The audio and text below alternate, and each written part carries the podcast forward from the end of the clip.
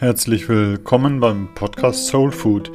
Hier reden wir über Ideen, wie wir unsere Seele nähren. Also wir suchen Dinge, die uns helfen, seelisch gesund zu bleiben und fit seelisch zu werden.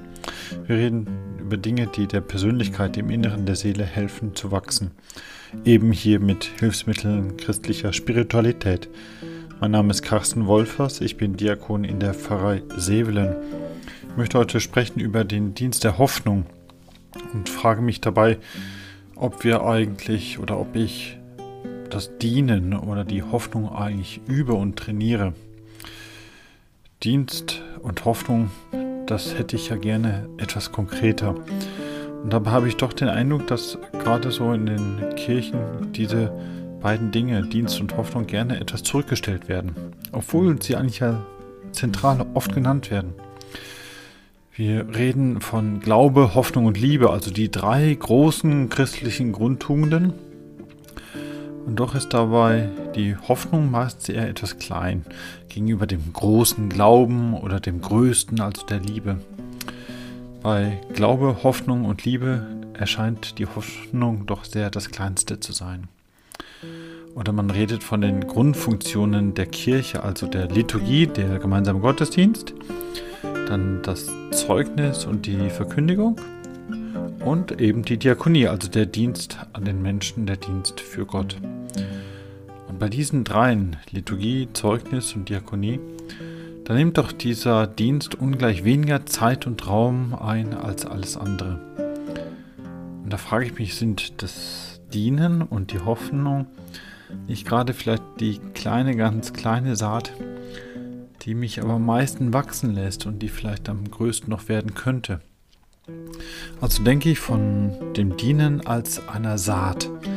Ich kann ja ganz viele Dinge tun, die anderen zu Diensten sind. Ich kann menschenfreundlich begegnen, ich kann großzügig sein, ich kann zuhören, ich kann Menschen über die Straße helfen, jeden Tag eine gute Tat. Und meistens ist das wirklich eine gute Sache für den, der Hilfe bekommt. Jemand, der Unterstützung braucht, jemand, der einen Mangel überwinden muss in irgendeiner Form, jemand, der eine Hilflosigkeit überwinden mag, jemand, der aus seiner Traurigkeit oder Einsamkeit heraus will, dem tut es doch gut, Hilfe zu bekommen. Dieser Dienst am Menschen verbessert doch die Situation von so vielen. Meistens ist das eine wirklich gute Sache, auch für den, der hilft. Ich habe meistens ein ziemlich gutes Gefühl dabei. Ich habe kürzlich von einem Wirtschaftsberater den Kommentar gehört, dass er eigentlich sehr froh ist um seine Arbeit, Wirtschaftsfirmen beraten zu können, weil er dabei merkt, wie er helfen kann, wie er Firmen und Managern helfen kann, dass sie ihre Arbeit besser machen können, dass sie in gesünderen Organisationen schaffen können, dass Probleme auch für die Arbeitnehmer gelöst werden.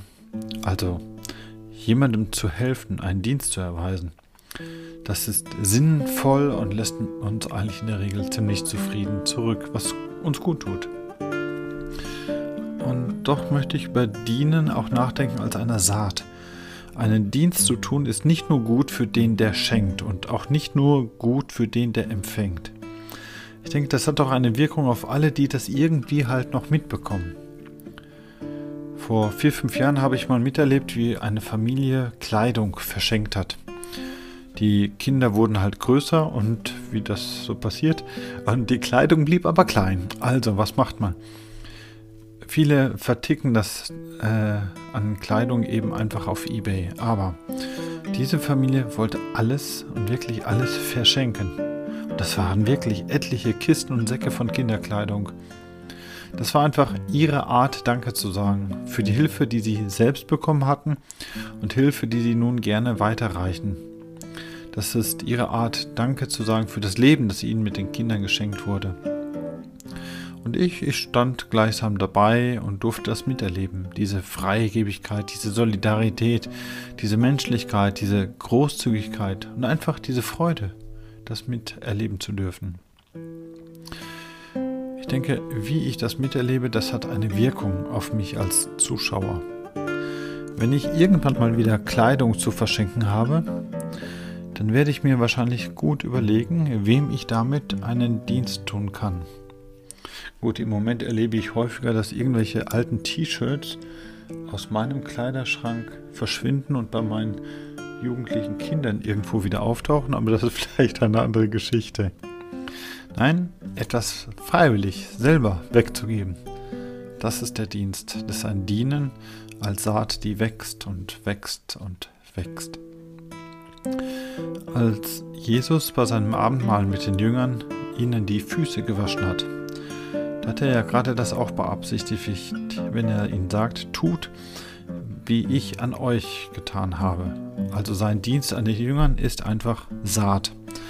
Jesus will, dass sie sich das bei ihm abgucken, dass diese Saat wächst und gedeiht, dass sie das selber tun. Und ich finde gerade auch heute mit dem Blick auf die Kirchen, einerseits geschieht da wahnsinnig viel im Hintergrund, was da alles geholfen wird.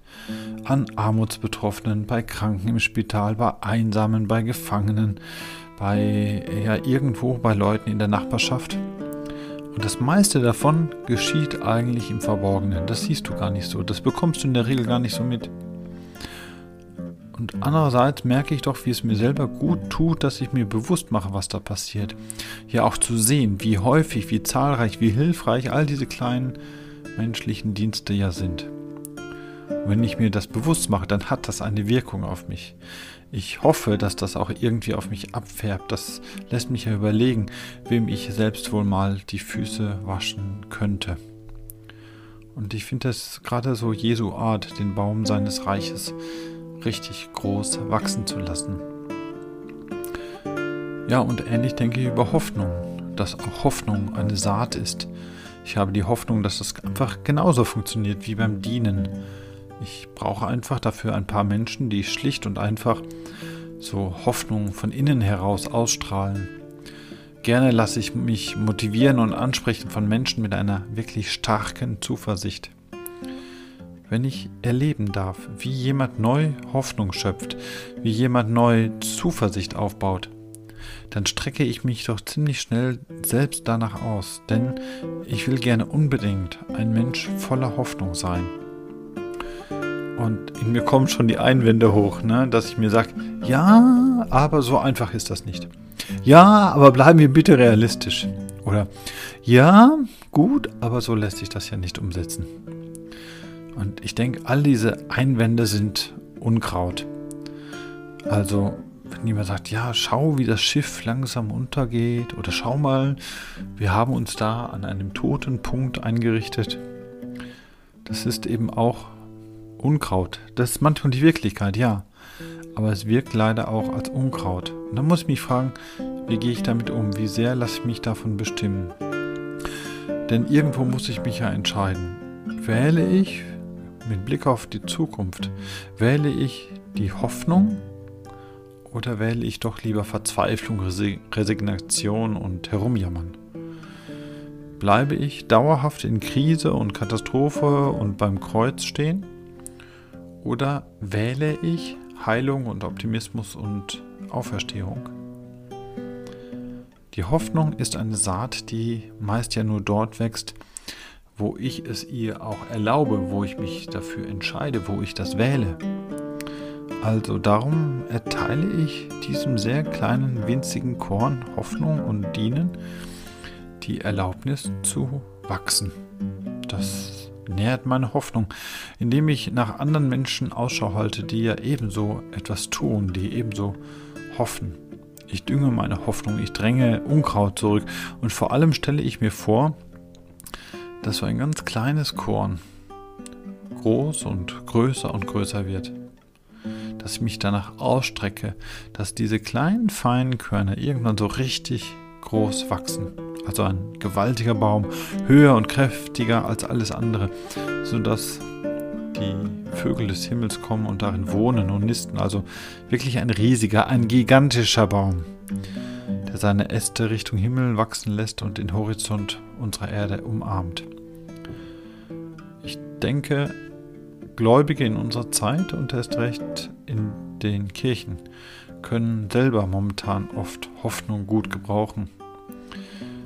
Wir brauchen uns, dass wir den Dienst der Hoffnung aneinander üben, dass wir das trainieren. Wir brauchen uns auch gegenseitig, um jenen einen Dienst der Hoffnung zu tun, die da irgendwo noch unter uns Menschen deprimiert und verzweifelt sind denke gerade die Christen mit ihrer Hoffnung auf Fülle, mit ihrer Hoffnung auf Ewigkeit, die können getrost davon getragen sein und auch vorwärts getrieben werden, weil Hoffnung uns ja in eine Zukunft führt, weil Hoffnung uns Geschmack auf Ewigkeit gibt. Und darum haben ja gerade auch die Christen die Aufgabe von Jesus her, diesen Dienst der Hoffnung auszuüben, wo immer Menschen irgendwo Hilfe brauchen. Und dafür lasse ich mir gerne so einen Schubs, so einen Hoffnungsschubs geben. Einen Hoffnungsdienst auch zu trainieren und zu üben, auszuüben. Manchmal denke ich, das beginnt einfach mit dem Sprechen von bestimmten Sätzen wie Ja, ja, es wird schon alles gut. Oder so ein Satz wie Bald, bald kommt alles wieder ins Lot. Oder so ein Zuspruch wie Du wirst schon noch sehen, wie sich das Blatt demnächst wieder wendet. Oder auch so ein Zuspruch von Jesus, wenn er sagt, keine Sorge, ich bin alle Zeit bei euch. Das ist die Sprache der Zuversicht, das ist die Mentalität der Hoffnung, von der ich mich wirklich gerne treiben und auch antreiben lasse. Also gebe ich mir einen Schubs und dann träume ich lächelnd von Saat, von Wachstum, von großen Bäumen und vielen Vögeln, die ihr Glück vollumfänglich gefunden haben. Soweit vielen Dank fürs Zuhören. Wer den Podcast gerne mal nachlesen möchte, der schreibe mir bitte einfach eine E-Mail an die Pfarrei Sevelen.